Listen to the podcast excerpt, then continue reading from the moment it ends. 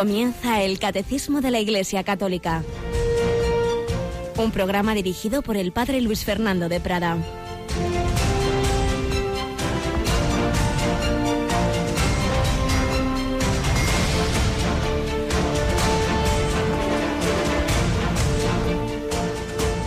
Alabados sean Jesús, María y José. Muy buenos días, muy querida familia de Radio María. Comenzamos nuestro ciclo de esta semana del catecismo. Muchas veces encontrándome con personas que, que me dicen cómo siguen estos programas de la mañana. Me dicen, sí, sí, lunes y viernes, Monseñor Munilla, martes, miércoles y jueves el catecismo. Pues así es, en efecto, a las 8 de la mañana, 7 en Canarias, nos ponemos a los pies del Señor, martes, miércoles y jueves, para aprender bien esos principios de la de nuestra fe, de la doctrina cristiana, lunes y viernes, como el señor Munilla, aplicarlos a distintas circunstancias, situaciones de la actualidad y con una manera digamos, una visión más amplia de según en cada ocasión lo que él ve conveniente, pero aquí pues nos queremos formar en esos principios de nuestra fe, de la liturgia, de la moral, y concretamente estamos en esa primera parte del catecismo que es la fe, que es el credo. Y nos acompaña Cristina Rubio. Buenos días, Cristina. Muy buenos días, padre. Bueno, la semana pasada hemos celebrado la octava de Pascua, pero seguimos en este tiempo pascual bien bello, ¿verdad que sí? Sí, la verdad es que disfrutando cada día de las lecturas de esta liturgia tan bonita que nos regala la Pascua. Y hoy, dentro de la Pascua, tenemos la fiesta de un evangelista, San Marcos.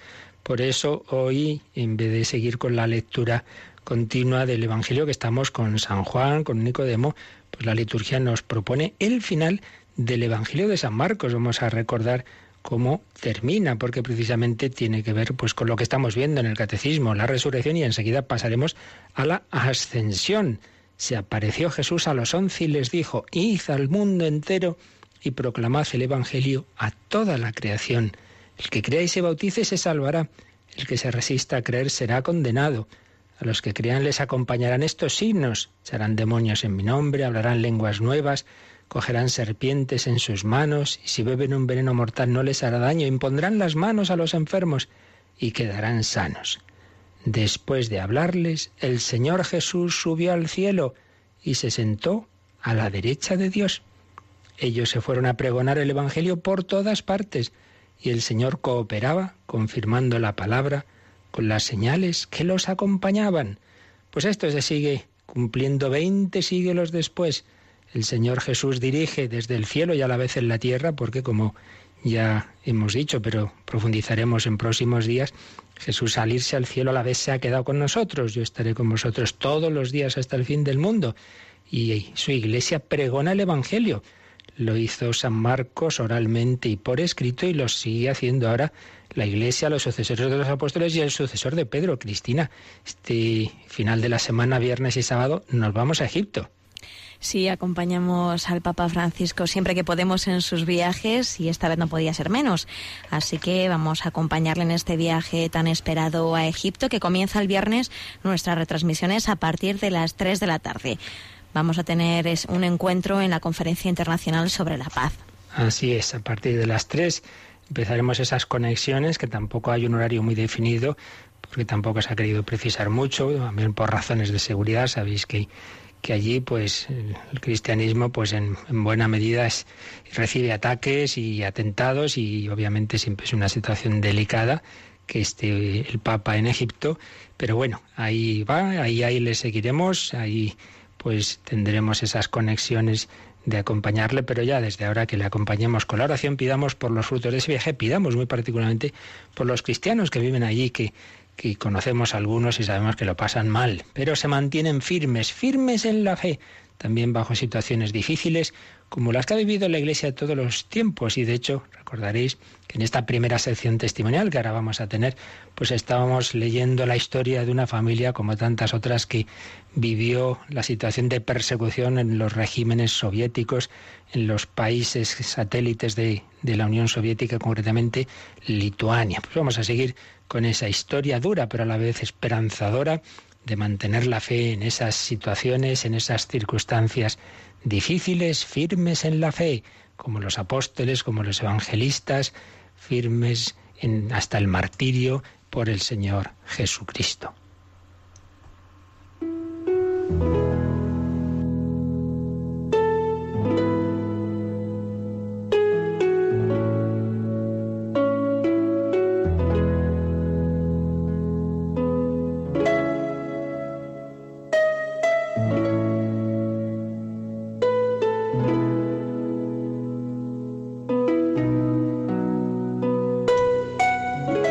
Pues sí, retomamos lo que estábamos resumiendo de este libro, El baile tras la tormenta, con relatos de disidentes de los regímenes de los países bálticos que estuvieron bajo la Unión Soviética. Estábamos con la historia de la familia de Joana, Joana Pribusauskaite o algo así, en lituano. Habíamos visto cómo fue una familia a la que deportaron a Siberia. Un viaje horroroso, con unas circunstancias durísimas. Ya nada más llegar mueren los dos niños pequeños, pues estaban ahí a la intemperie con el frío bajo cero de Siberia. Luego pues vivieron como pudieron allí en Siberia y luego pudieron volver a Lituania. Se encontraron su casa ocupada, parte de ella pues la familia que estaba les dejó volver a vivir y bueno, y ahí fueron adelante. Y vamos a retomar por lo que veíamos de cómo la madre de Joanna y sus hermanos, pues en ese régimen en que lo oficial era el ateísmo, sin embargo, pues les formaba, les daba libros, rezaban juntos. Lo, lo veíamos, lo tomábamos donde estábamos viendo, de que les decía esto. A medida que pasa el tiempo, escribe Joanna, me doy cuenta de que tuvieron que luchar mis padres contra viento y marea para que en nuestro hogar se respirase el aire libre del cristianismo en medio de una sociedad dominada por el miedo y plagada de consignas antirreligiosas. Mi madre deseaba que conociéramos las verdades de fe y aprendiéramos a pensar por nuestra cuenta, algo sorprendente en aquel tiempo en el que la propaganda moldeaba las mentes de los más ignorantes y débiles. No era fácil mantenerse libre de espíritu en aquellas circunstancias y de hecho la gran mayoría se plegó a la ideología soviética. Creo que ahí lo dejábamos y repito lo que creo que ya dije, que si eso ocurría bajo ese régimen totalitario, tengamos en cuenta que hoy día ocurre de otra manera muy distinta, pero ocurre algo muy parecido ¿eh? en las sociedades teóricamente libres. Y es que también hay una propaganda subrepticia porque los medios de comunicación, las series de televisión, programas, canciones, pues en buenísima medida o malísima medida transmiten lo políticamente correcto, transmiten toda una visión de la vida profundamente separada de la fe. Y no es fácil tampoco hoy día mantenerse libre de espíritu en esas circunstancias, sobre todo para niños, adolescentes, jóvenes. Es difícil, por eso hay que hacer lo que hacía la madre de estos chicos, enseñarles a pensar por sí mismos, que no se tragaran sin más lo que recibían en lo que reciben hoy en la escuela, en, en todos esos medios, porque cuántos profesores pues transmiten también de una manera crítica todas esas ideas de, de toda una visión de la vida, de la persona, de la familia, de la sexualidad, etcétera, tan alejado de lo natural y sobrenatural. Hay que formarse, hay que formar en familia, no hay que delegar, no se puede delegar ya en nadie ni en los colegios que sean religiosos, no se sabe. Muchas veces pues hay profesores en todas partes que, que no tienen esa adecuada formación. Seguimos leyendo a Joana. En una ocasión, uno de mis profesores que bebía mucho y estaba siempre de mal humor, es curioso que muchos de estos países de Europa del Este que estuvieron bajo el comunismo se extendió muchísimo el alcoholismo. Quizá porque no, no había otra salida, no, no podían mirar hacia arriba, no había fe y tampoco había libertad y bueno, pues esa salida del alcohol. Pues bien, en una ocasión uno de mis profesores que bebía mucho y estaba siempre de mal humor me ordenó que fuera a su despacho para ordenar unos documentos. Y sin pretenderlo, sin pretenderlo, vi lo que habían escrito sobre mí. Joanna Pribusovskaite, hija de padres creyentes, claramente anticomunista. Así la tenían ya fichada esta chica. Tuve suerte porque gracias a una recomendación de ese profesor pude entrar en la universidad porque en cambio a una amiga mía no la admitieron por ser cristiana. No la admitieron a la universidad por ser cristiana. No sé qué hubiera hecho en su caso, porque inconscientemente todos buscamos ser aceptados por la mayoría. No me resultó fácil ir contracorriente, y si lo conseguí fue gracias a los sacramentos y a lo que había ido aprendiendo y leyendo en casa. Sin darme cuenta, esas lecturas habían ido fortaleciendo mi fe. Pues otra buena enseñanza, buenas lecturas, lectura espiritual, vidas de santos, formarse bien, porque si no, repito, casi todo lo que se recibe hoy día fuera, incluido colegios, universidades, en muy buena medida va a ser contrario a la fe. Pues hay que formarse, hay que alimentarse, porque si no, acabará perdiéndose esa fe. Hay que fortalecerla. En la universidad, al igual que en el resto del país, recuerdo que estamos hablando de Lituania, se vivía una doble vida. Todos mis compañeros aparentaban estar de acuerdo con el partido, obviamente el único partido que había, el comunista, aunque realmente solo lo estaba una minoría. Yo intentaba llamar la atención lo menos posible. Por la mañana iba a misa a la iglesia de San Nicolás de la forma más disimulada que podía, con la cabeza embutida en un gorro, el rostro medio oculto por una bufanda. Procuraba que nadie me viera, porque si alguien me delataba, me expulsarían de la universidad. Si veían que uno iba a misa, ale, fuera a la universidad. Esa es la libertad. Pero ojo, repito, de otra manera también ocurre hoy día. ¿Cuántos jóvenes católicos se sienten bichos raros porque son, o al menos así les parece, el único que en esta clase cree que va a la iglesia, a lo mejor está en una universidad eh, católica en la que hay capilla y entran con miedo de que no les vean en la capilla y a luego resulta que son más, pero muchas veces tenemos ese miedo y uno se piensa que es el único.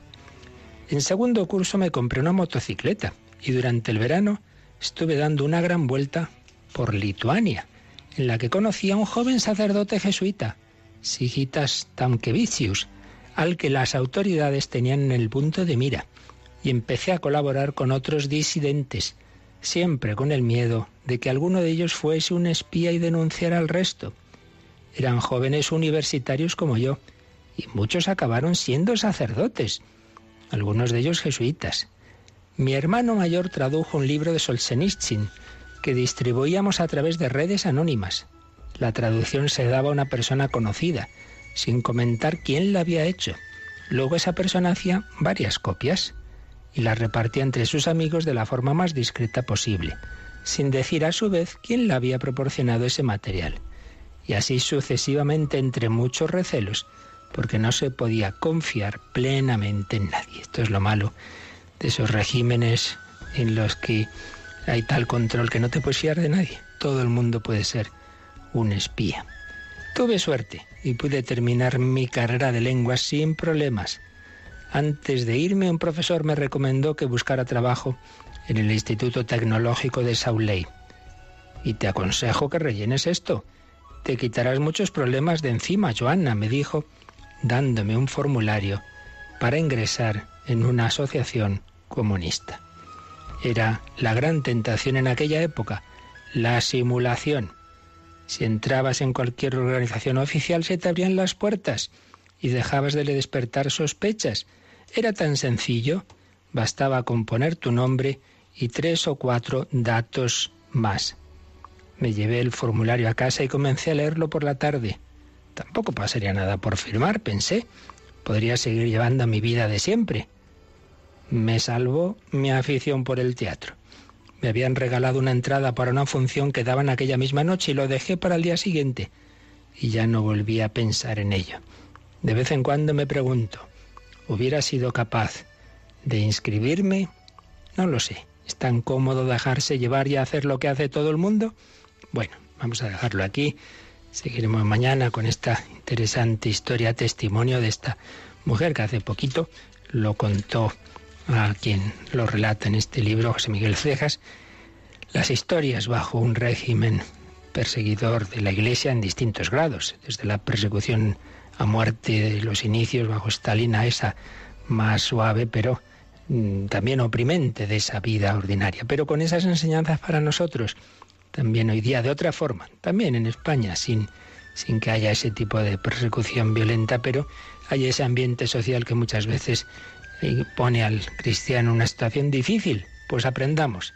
Libertad de espíritu, formarse bien, no fiarnos sin más de lo que se nos transmite a través de las instituciones educativas, medios de comunicación, sino alimentar nuestra fe, la oración, los sacramentos, la formación, como la que queremos recibir aquí, escuchando al Señor, escuchando a la Iglesia, en el catecismo de la Iglesia católica.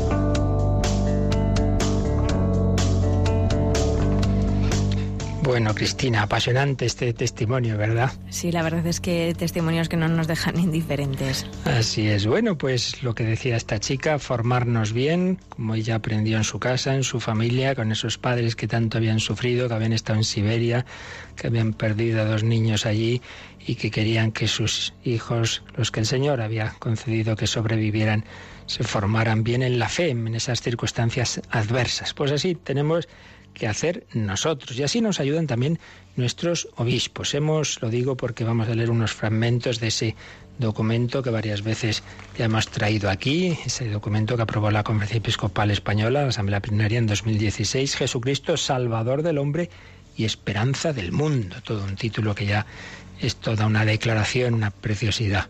Salvador, Salvador y esperanza, esperanza del mundo. Y precisamente esa esperanza se, se apoya sobre todo pues en la resurrección de Cristo. Hemos contemplado pues durante ya bastante tiempo nos hemos detenido bastante porque es un punto central, el punto central de nuestra fe, este artículo del credo. Al tercer día resucitó de entre los muertos. Y recordamos que el catecismo nos lo ha explicado en tres bloques. primer bloque, el más fundamental, el acontecimiento histórico y trascendente que ocurrió y cómo eso pues tiene una dimensión histórica y una dimensión trascendente. Segundo, la resurrección obra de la Santísima Trinidad. El Padre, el Hijo y el Espíritu Santo han obrado esa resurrección de Cristo. Y tercero, sentido y alcance salvífico de la resurrección, que es lo que estábamos viendo el último día. Y nos queda, como siempre, el resumen. Pero como esto, repito, es tan importante, vamos a, ir sin prisa, vamos a profundizar, vamos a resumir. Y antes de, ese resumen que nos dice el catecismo, vamos a leer algunos párrafos del número 44 y 45 de este documento de la Conferencia Episcopal Española, que eh, tiene un capítulo que se titula El encuentro con Jesucristo Redentor y un apartado que dice El anuncio de la resurrección por la Iglesia abre a la esperanza de la humanidad. La Iglesia está llamada a anunciar la resurrección de Cristo, lo cual abre, abre a la esperanza, a la humanidad. Y nos dice así, la muerte y resurrección de Jesús son el contenido del anuncio de la Iglesia. Lo principal que anunciamos, el carisma, la muerte y resurrección de Jesús. Anuncio de la Iglesia, por medio del cual Dios sale al encuentro de cada ser humano, dándole a conocer y experimentar su amor irrevocable y estimulando en todos el anhelo de la vida eterna. Pues aquí está el núcleo del anuncio cristiano. Mira, Cristo, tu Salvador, sale a tu encuentro. Estamos todos llamados a encontrarnos con Cristo, a descubrir que somos amados definitivamente, incondicionalmente e invitados a estar con Él para siempre. Nuestra vida no va hacia la nada, va hacia un amor eterno, anhelo de la vida eterna. Mi alma tiene sed de Dios, del Dios vivo, como busca la cierva corrientes de agua, así mi alma te busca a ti, rezamos en, en un salmo precioso. Seguimos leyendo. El anuncio del misterio pascual no sólo confirma la revelación divina, acontecida en la historia de la salvación y su plenitud en Cristo, es la confirmación de toda la historia anterior, sino que además proyecta al futuro su luz sobre la misión de la Iglesia, acreditada por los acontecimientos pascuales como mensajera del resucitado.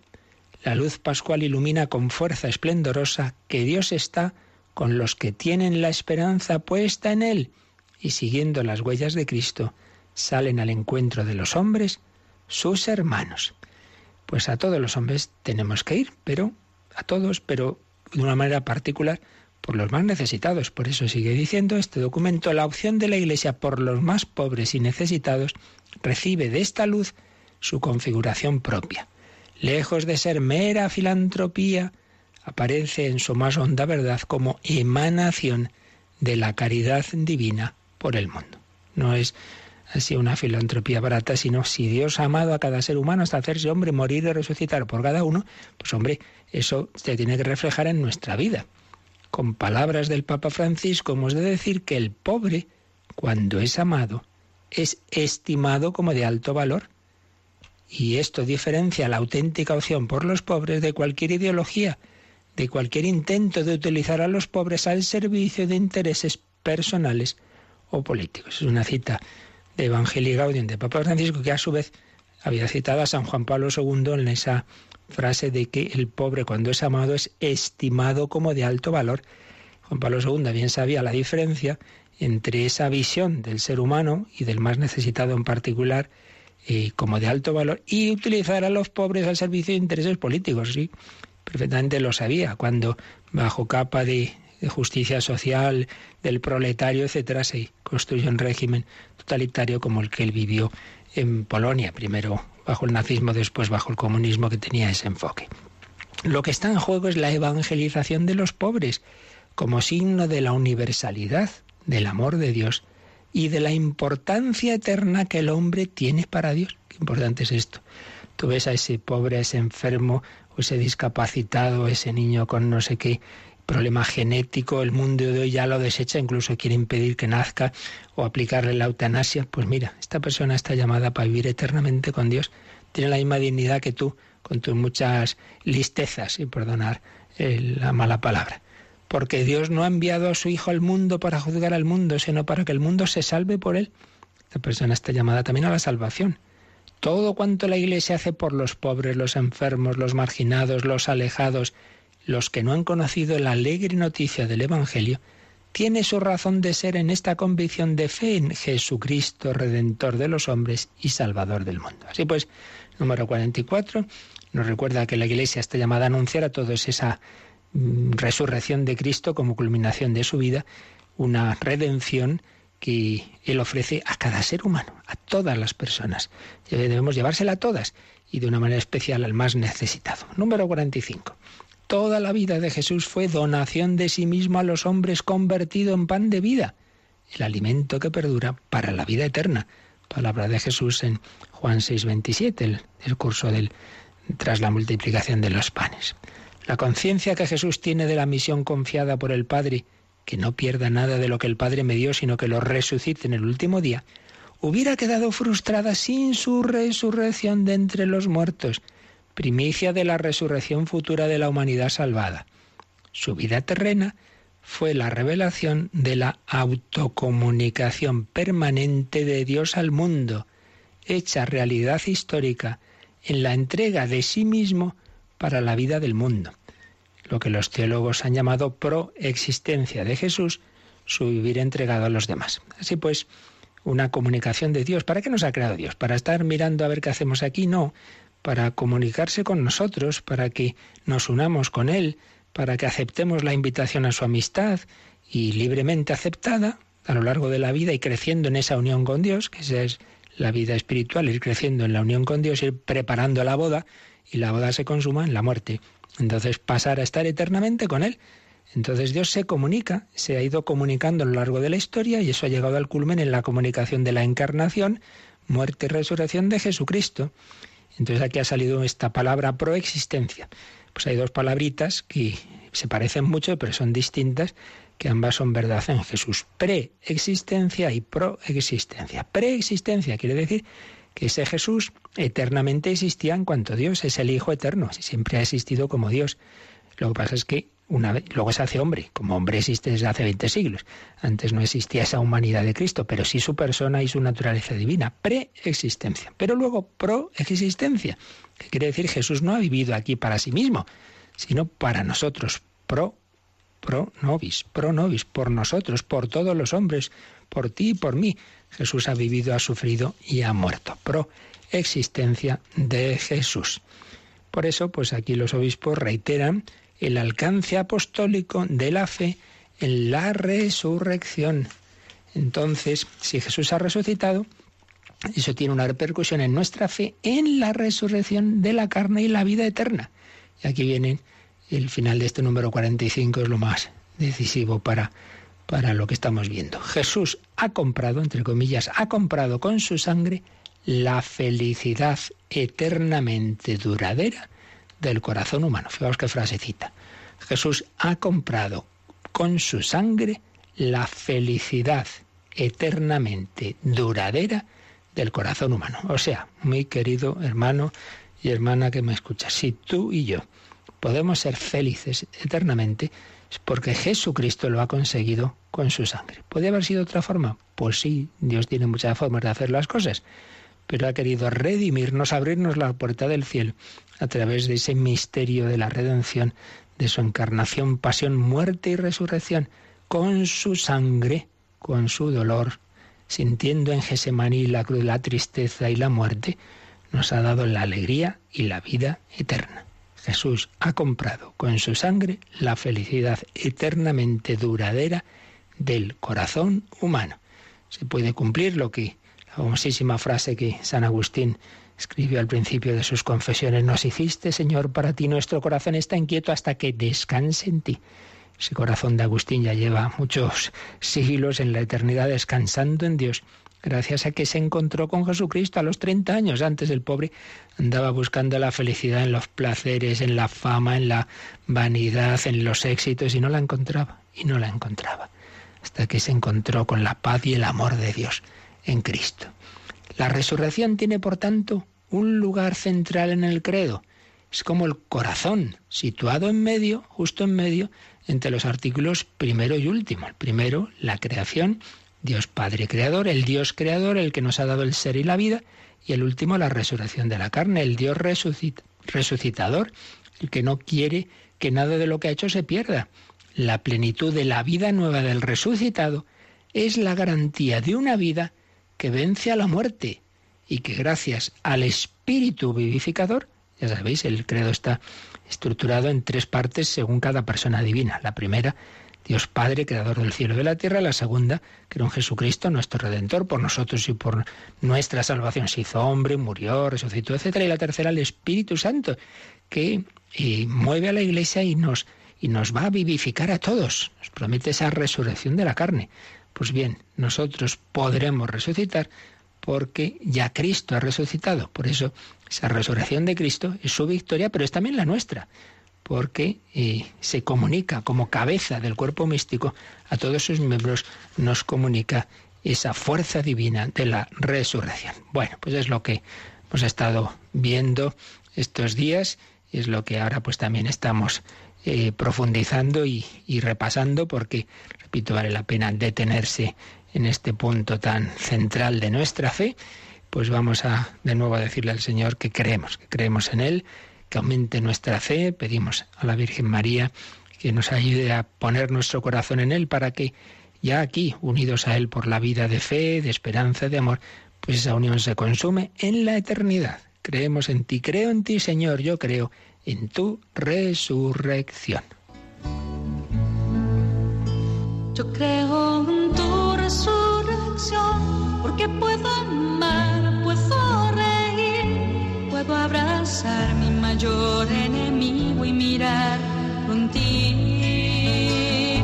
Yo creo en tu resurrección, porque tengo paz en mi corazón, puedo entregarme a pesar de todo este dolor. Yo creo en porque soy feliz junto a ti, porque me amas tanto que hasta moriste por mí. Yo creo en tu resurrección, porque puedo amar, porque tengo tanto, tanto, para entregar. Yo creo que tú, Señor, vivirás en mí creo que tú, Señor, vencerás en mí. Yo creo que tú, Señor, morarás en mí. Para siempre, para siempre, Señor.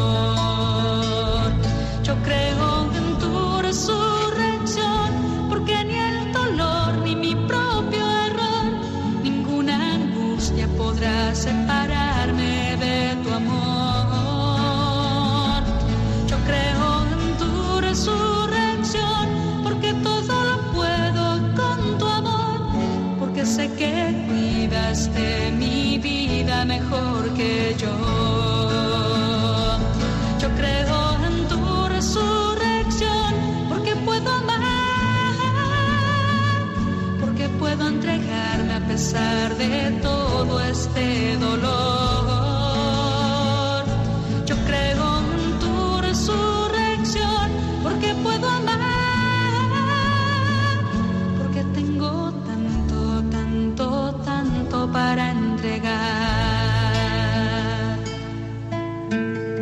Yo creo en ti, Señor. Yo creo en la fuerza de tu vida.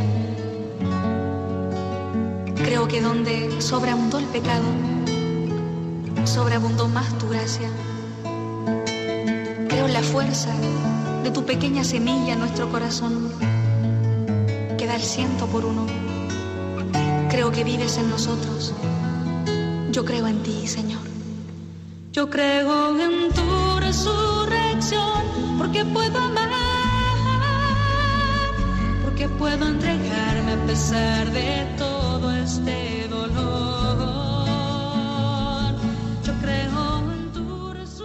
Están escuchando el Catecismo de la Iglesia Católica con el Padre Luis Fernando de Prada. Yo creo en tu resurrección porque puedo amar, es decir, precisamente si veo que tengo una capacidad que no tenía antes, que soy capaz de amar al enemigo, que soy capaz de tener esperanza en momentos difíciles, es porque Cristo resucitado está en mí. Hay algo que no viene de mí. Pues esto es Cristo, con su gracia, con su Espíritu Santo. El resucitado resucita mi corazón. Es la Pascua a la que todo cristiano está llamado a también resucitar nosotros en nuestra vida. Bueno, pues vamos a, ir recapitulando, como decíamos, todo lo que hemos visto en estas últimas catequesis sobre la resurrección, sirviéndonos de, eh, del propio catecismo, del Yucat también, de ese catecismo para jóvenes y de algún otro texto que nos puede ayudar. Pero primero vamos a ver cómo el Yucat, en el número 103, y antes de entrar directamente en la resurrección, se hace una pregunta, porque hoy día, como se dicen todas las cosas del mundo, bueno, hoy día y siempre se han dicho muchas tonterías con tal de no aceptar la fe, pues hay quien dice, bueno, sobre la resurrección, a lo mejor es que Jesús no se murió, o sea, parecía que estaba muerto, pero no se murió. Bueno, pues a ver qué dice el Yucat Cristina en el número 103, que se pregunta, ¿murió Jesús realmente? ¿O quizás pudo resucitar precisamente porque solo había sufrido la muerte en apariencia. ¿Qué responde? Jesús murió realmente en la cruz. Su cuerpo fue enterrado. Esto lo atestiguan todas las fuentes. Claro, puestos a inventar cosas, bueno, pues no, a lo mejor no se murió del todo, vaya hambre. O sea que no, un crucificado con todo lo que había sufrido, que ya solo en la flagelación podía haber muerto, pero es que encima está la lanzada. Bueno, pues bueno, el papel lo aguanta todo, ¿verdad? Uno puede imaginar lo que le dé la gana, pero no hay ninguna fuente que diga algo de esto. Pero ahí se han escrito cosas, que luego pues salió de ahí Jesús no había muerto, entonces escapó y, luego se fue a Cachemira. Desde luego las cosas que hay que oír. Bueno, seguimos leyendo la explicación del Yucat en ese 103. En Juan 19:33 y siguientes, los soldados comprueban expresamente la muerte de Jesús. Abren el costado de Jesús muerto con una lanza y ven que sale sangre y agua. Además, se dice que a los crucificados con él les quebraron las piernas, una medida para acelerar el proceso de la muerte. Esta medida ya no era necesaria en el caso de Jesús en el momento en cuestión, porque él ya estaba muerto. Bueno, pues simplemente el recuerdo de que todas las fuentes, no solo cristianas, sino también las que hay de tipo pagano, pocas, pero las hay que y judío, eh, que, que hacen alusión a Jesús, todas dicen que murió, que murió crucificado. Bueno, y luego el Yucat pues ya hace la pregunta que viene a ser pues renovar cuál es el punto central de nuestra fe cristiana. El 104, ¿qué pregunta hace el Yucat, Cristina? ¿Se puede ser cristiano sin creer en la resurrección de Cristo? Y responde escuetamente.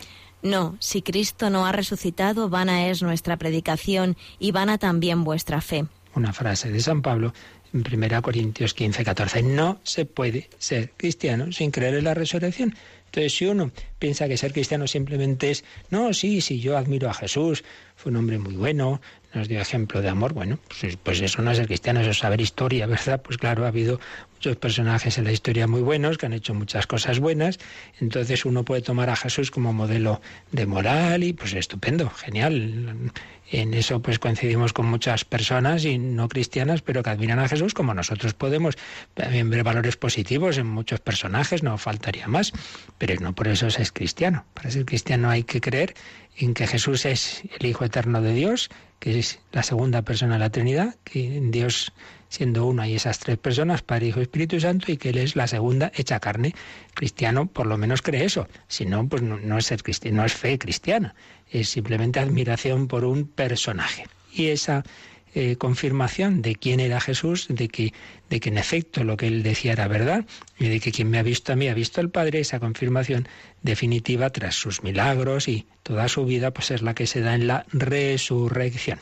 José Miguel García Pérez, profesor de, escritura, gran escriturista, en, un libro que tiene sobre los evangelios, trae una cita muy interesante de, del gran Romano Guardini, Romano Guardini, donde señala Romano Guardini que muchos pues han rechazado y rechazan la divinidad de Jesús y la objetividad de los evangelios, pero simplemente por un prejuicio. Escribe así Romano Guardini. Hay que decir que ese Jesús de la mera historia no ha existido jamás. Quiere decir, cuando hay quienes dicen, bueno, vamos a ver, el que existió en la historia fue simplemente un Jesús hombre. Y luego ya después se escribieron los evangelios divinizando a Jesús. De esto hemos hablado muchas veces.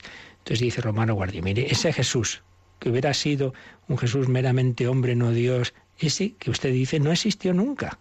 La verdad es que tras esa teoría se esconde el supuesto de que la filiación divina de Cristo, decir que Él es el Hijo de Dios, no es una realidad, sino solo fe. Y la fe es una experiencia subjetiva. Es decir, los que dicen esto dicen como no pueden aceptar que realmente Cristo se haya proclamado Hijo de Dios, entonces dicen, bueno, eso simplemente es la fe que de los primeros cristianos, que es algo subjetivo. Entonces ellos clamaron en el Evangelio su subjetividad. Oiga, responde Romano Guardini, eso sí que es un dogma de usted, un dogma. ¿De dónde saca usted eso? Un dogma de la incredulidad. Usted no puede aceptar que Cristo se haya presentado como Hijo de Dios, ese es su dogma. Entonces, desde ese dogma interpreta los evangelios, pero ¿con qué fundamento? En realidad, es el ser vivo, divino, humano, de Cristo Jesús el que provoca la fe, no la fe la que crea su divinidad. Quiere decir esto. Precisamente porque Jesús es, es y fue siempre el Hijo de Dios, y lo fue mostrando con su vida, con sus milagros, con su resurrección. Eso es lo que fue provocando la fe de los discípulos. ¿Acordáis, por ejemplo, que claro, que fueron conociéndole poco a poco, no, no creen desde el primer día quién es Jesús, pero recordad ese milagro en, cuando están en, en el lago y se levanta la tormenta, y una tormenta tremenda, y, y entonces Jesús se levanta y dice, le dice al viento, silencio, cállate, pumba, silencio absoluto, se calma la tormenta. Los apóstoles todos es que vamos, tenían, dirían hoy día, nuestros jóvenes se quedaron ojipláticos, pero ¿qué es esto? Y entonces dicen, ¿pero quién es este? Que hasta el viento y el mar le obedecen, ¿pero quién es este? Claro, poco a poco fueron dando cuenta hasta llegar a esa profesión de fe de San Pedro. Tú eres el Mesías, el Hijo de Dios. Entonces, precisamente lo que vieron de ese Jesús divino y humano es lo que genera en ellos la fe, no al revés, no porque tuvieron fe porque la iban a tener. Entonces imaginan y crean en los evangelios unos, una, una, vida que no existía. ¿Pero qué fundamento tiene eso? Ninguno. ¿Qué, van a inventar? Si los pobres estaban para nada, más que para salir corriendo eh, en cuando, cuando llegó la pasión. Es la vida de Jesús y es su resurrección la que ha generado en ellos la fe, no una fe que no sabríamos de quién la habría metido en su corazón si no fuera más que la realidad. En realidad, es el ser vivo, divino, humano de Cristo Jesús el que provoca la fe, no la fe la que crea su divinidad. Solo la fe que se apoya en una realidad tiene la fuerza de vencer al mundo, como la tuvo y sigue teniéndola la existencia cristiana. Claro, si hubiera sido una mera imaginación, que no negamos que estas cosas se pueden dar, hay personas que se creen cosas, sí, pero eso dura nada, y eso le puede pasar a uno o a dos, pero no toda una comunidad, no toda una generación de primeros cristianos que salen por el mundo entero a que les corten el cuello, por una imaginación, hombre, eso dura, pues ya digo, hasta que las cosas van bien. En cuanto ya te dicen, mira, majo, si no reniegas de, de Cristo te cortamos el cuello, si eso no es verdad, si uno no está fundado en el propio Jesucristo, pues se acabaron las ilusiones. Le puede pasar a uno o a dos, pero desde luego es imposible que toda, todo un, un imperio romano, pues al final sea vencido por una ilusión de unos cuantos pescadores de Galilea. En fin, que cuando uno quiere rechazar las cosas, pues se puede inventar lo que quiera. Pero no es así. Por eso vamos al 115 del Yucat Cristina que se pregunta cómo llegaron a creer los discípulos que Jesús había resucitado, cómo llegaron a creer, lo que responde en un primer párrafo el Yucat.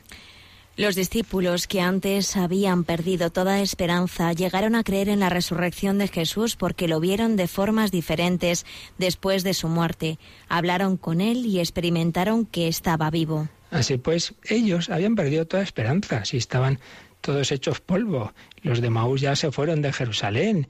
Bueno, por supuesto, Judas ya se había suicidado. Pedro estaría dándose golpes contra la cabeza en la, todas las paredes que encontraba, porque no solo le había abandonado, sino que lo había negado. Pero lo vieron, lo vieron. Son esas apariciones con las que experimentaron que estaba vivo. ¿Qué sigue diciendo este 105? Los acontecimientos de la Pascua que ocurrieron hacia el año 30 en Jerusalén no son ninguna historia inventada. Bajo la impresión de la muerte de Jesús y de la derrota de su causa común, los discípulos oyeron, nosotros esperábamos que Él iba a liberar a Israel. Lucas 24, 21. O se refugiaron tras las puertas cerradas. Solo el encuentro con Cristo resucitado los liberó de su espanto y los llenó de una fe entusiasta en Jesucristo, el Señor de la vida y de la muerte. Pues un párrafo muy, muy bien sintetizado lo ocurrido pues es, parece ser que el año 30 en Jerusalén, todos esos momentos de la pasión, muerte y resurrección, y que hicieron los discípulos. Unos huyeron, esa frase que, que hemos leído de Lucas 24 es de los discípulos de Maús. Nosotros esperábamos, ya no lo, hemos, ya no lo esperamos porque ha muerto crucificado, esperábamos que él iba a librar a Israel. Unos huyeron y otros estaban encerrados en el cenáculo, muertos de miedo, con las puertas cerradas. Pero el encuentro con Cristo resucitado los liberó de su espanto y los llenó de una fe entusiasta en Jesucristo, el Señor de la vida y de la muerte. Pues repetimos, una ilusión, un entusiasmo pasajero lo tenemos cualquiera, pero que eso se mantenga durante años hasta el punto de ir a Roma, al Finisterre, a España, al fin del mundo, a la India, a dar la vida por una ilusión, pues hombre, no parece lo más normal. Ellos han dado la vida por una fe bien fundada, fundada en el sobre todo en el encuentro con Jesucristo. Volvemos ahora ya al catecismo y mm, vemos este resumen que hace el catecismo en tres números, que iremos viendo poco a poco, de, de, todo lo que nos ha ido enseñando con mucha más calma. Y claro, viene una primera pregunta, Cristina, ya con todo lo que hemos dicho, vamos, yo creo que nuestros oyentes ya sabrán responder, y tú también, por supuesto, no faltaría más.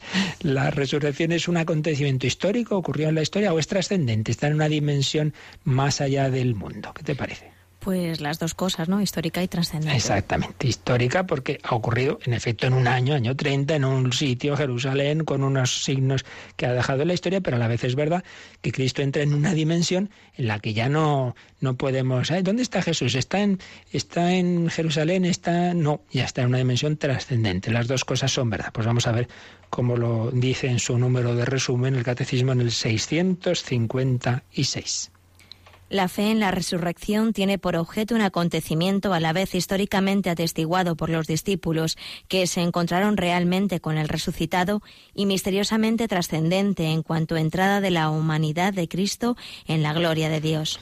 Pues en efecto, ves las dos cosas. Dice un acontecimiento a la vez históricamente atestiguado y a la vez misteriosamente trascendente.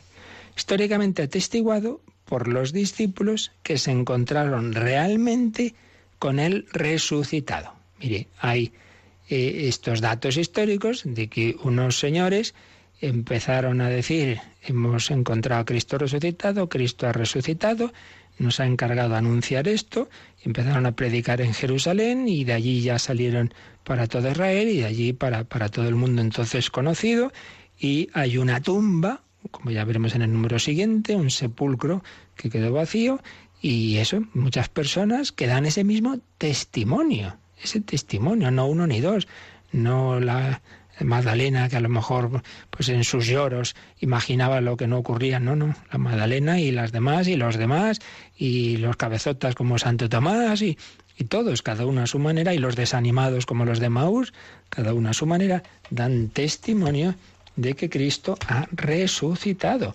Por lo tanto, acontecimiento histórico, pero a la vez trascendente, trascendente porque en efecto Jesús ha entrado en otra dimensión. Esa humanidad de Cristo ha sido transformada, ha sido glorificada. Bueno, ¿y cuáles son los signos fundamentales eh, en la historia? Ya más o menos lo hemos dicho, pero bueno, mm, siempre en ese diálogo y en ese pensar cada uno, pues las cosas se nos quedan más. Yo creo que también nuestros oyentes, después de todas estas semanas, a ver, las, las pruebas, por así decir, ¿no? Los, los signos históricos de, de, de esa resurrección de Cristo, ¿cuáles, ¿cuáles serían, Cristina? Menos mal que lo pone fácil. El sepulcro vacío, las vendas que se encontraron dentro del sepulcro y las apariciones a los discípulos. Ese sepulcro vacío. Y mira, podríamos añadir, ¿eh? podemos añadir, esto no lo dice el catecismo porque ya es un tema que no está en, la revelación, ¿no? Pero podemos añadir en efecto que en ese sepulcro vacío, tal como aparecen esas vendas y esa sábana, podríamos añadir tranquilamente la sábana santa de Turín. Es impresionante como cada vez, cada vez más, más, más, es que son tal, tal cantidad de pruebas científicas. Y es curioso lo, lo de siempre también, que mucha gente casi lo único que sabría decir, oiga, no, no, pero si ya se descubrió por el carbono 14, que era el siglo XIV, por Dios, no se me quede usted en las noticias de los años ochenta y tantos porque ahí está el, el, el rechazo, ¿verdad? El, a, a, la verdad, que es que eh, algunos no saben qué inventar. Entonces se, se hizo aquella prueba, se ha comprobado luego por muchos motivos muy mal hecha, con unos fragmentos que eran de los remiendos, una prueba que en una sábana que además había sufrido los incendios que había sufrido, en fin, por muchas razones que aquí no es el momento ahora de explicar, esa prueba se ha visto que no, que no, que no se hizo nada bien. Y en tantísimas otras, tantísimas otras, que todas coinciden en lo mismo. Sábana que envolvió el cuerpo de un crucificado al que se le había hecho todo lo que sabemos por los evangelios que se le había hecho a Jesús, la flagelación, la coronación de espinas, la lanzada, caídas en el camino de la cruz, eh, con flores, o sea, con restos de polen de las plantas que había en Jerusalén en el, año 30, con unas monedas en los ojos que ponían para cerrarlo. Bueno, tantas y tantas cosas que uno dice, mire, pues volvemos a lo de siempre, ¿no? No, no quiere creer, no crea, pero, pero precisamente desde la ciencia, desde la ciencia, en esto no es de fe, por eso no lo pone aquí el catecismo, pero desde la ciencia tenemos otro signo clarísimo de esa, de, ese, de esa fe histórica, que esto no es ningún invento, que ese Jesús murió y resucitó porque precisamente la palabra que usan los evangelios para decir cuando entraron San Pedro y San Juan en, en el sepulcro, vieron las vendas dice, eh, sería la, la, traducción sería como deshinchada la sábana, es decir, si hubiera sido un ladrón llega y bueno, empieza a quitar las vendas, las sábanas y tal, no, sino que desapareció, se volatilizó ese cuerpo, resucitó. Entonces, claro, las vendas se deshinchan, por así decir. Esa sábana que envolvía por arriba y por abajo el cuerpo de Jesús, cae sobre sí misma y se lo encuentran así. Por eso dice San Juan que al verla, vio y creyó.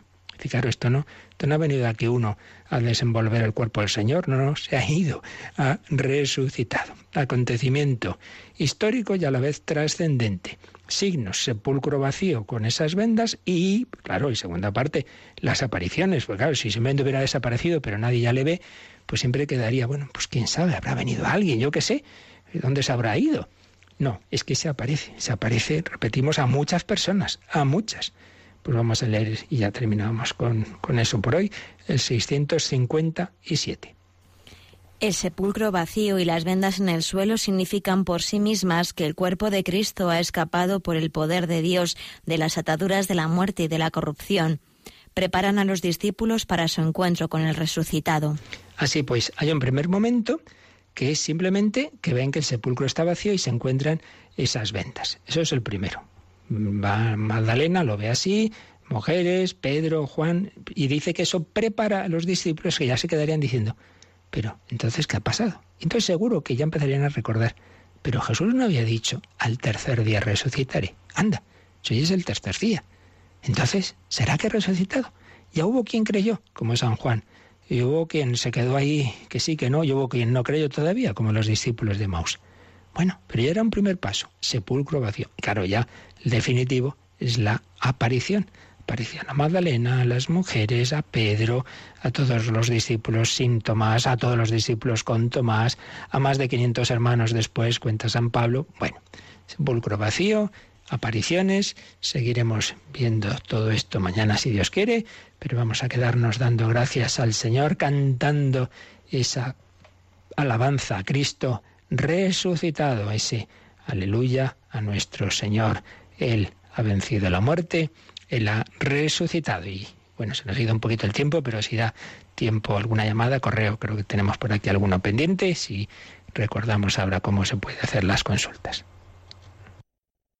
Como saben nuestros oyentes, ahora mismo estamos utilizando otro teléfono y se lo vamos a dar directamente, el 91 00 59 351. 91 00 59 351 para hacer consultas en el catecismo.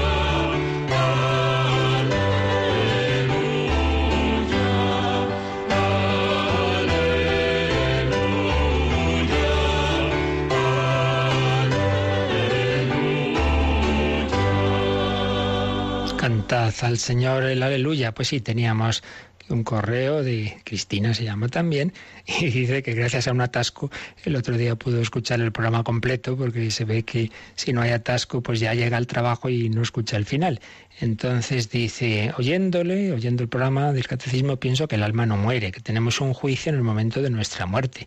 Pero entonces no acaba de entender la parte del credo donde dice, desde allí de venir a juzgar a vivos y muertos. O sea, pregunta, ¿entonces hay un juicio al morir y luego hay otro al final? Pues sí, pasa que son muy distintos. El primero, llamamos el juicio particular, simplemente es que la persona, el alma, se encuentra con Dios y esa luz de Dios, esa luz que Dios proyecta en nuestra vida, nos hace ver en qué situación estamos, nos hace ver si hemos respondido plenamente a esa llamada que Dios nos ha hecho a la amistad con Él. Si es plenamente, pues es lo que llamamos la santidad, entonces es pasar a esa contemplación de Dios cara a cara que llamamos la gloria, el cielo. Si es parcialmente, sí, hemos respondido, pero todavía hay, hay muchas zonas de mi alma que no están purificadas, no puedo aún ver a Dios, porque los bienaventurados los limpios de corazón, porque ellos verán a Dios. No estoy, no está el alma plenamente purificada, pues hay que purificarse. Recuperaciones de septiembre, el purgatorio. Y si uno se ha cerrado y se ha rechazado hasta ese momento final de la vida esa amistad con Dios, pues Dios invita a su amistad a su banquete, recordáis las parábolas que hablan así, y uno rechaza eso, pues claro, lo rechaza Dios, respeta nuestra libertad, sería la separación eterna de Dios que llamamos infierno. Eso es el juicio particular. Pero luego está el juicio final. El juicio final no es que otra vez vuelva a pasar todo el mundo, ¿verdad? Uno detrás de otro en menudo rollo, hay miles de millones de personas. No, no es eso.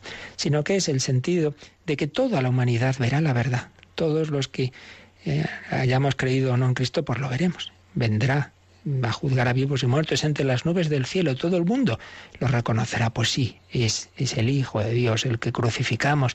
Era realmente el Salvador y se mostrará la verdad y se reivindicará la justicia de tantos que han sufrido la injusticia y, que han quedado pues en, el mundo como, como, como falsos, como pues se verá, se verá eh, a los ojos de todos, digamos, habrá una, una luz. No sabemos, claro, en concreto estas cosas solo Dios sabe cómo serán, pero la idea es esa, que es no que cada uno otra vez vuelva a ser juzgado, cada uno está juzgado, pero que entonces veremos la verdad. Y muchos que parecían muy buenos, pues veremos que no lo han sido y viceversa. Y entonces se hará justicia plena y quedará patente a los ojos de todos la realidad y la verdad del propio Jesucristo, de los santos, de los mártires, de tanta gente que ha seguido al Señor. Ese es el juicio final, esa es la victoria definitiva de Cristo en la historia. Ese es el cumplimiento de la palabra de Jesús. Tendréis luchas en el mundo, pero tened confianza. Yo he vencido al mundo. Bueno, tenemos alguna cosa más, pero ya mañana intentaremos dejar más tiempo para los correos y las llamadas y todas las consultas que queráis, pues aprovechar este final de este capítulo de cualquier tema, pues pues mañana las podremos atender si Dios quiere. Pues pedimos al Señor vivir con esa alegría pascual, esta certeza de que su victoria es también la nuestra. La bendición de Dios Todopoderoso, Padre, Hijo y Espíritu Santo, descienda sobre vosotros. Alabado sea Jesucristo.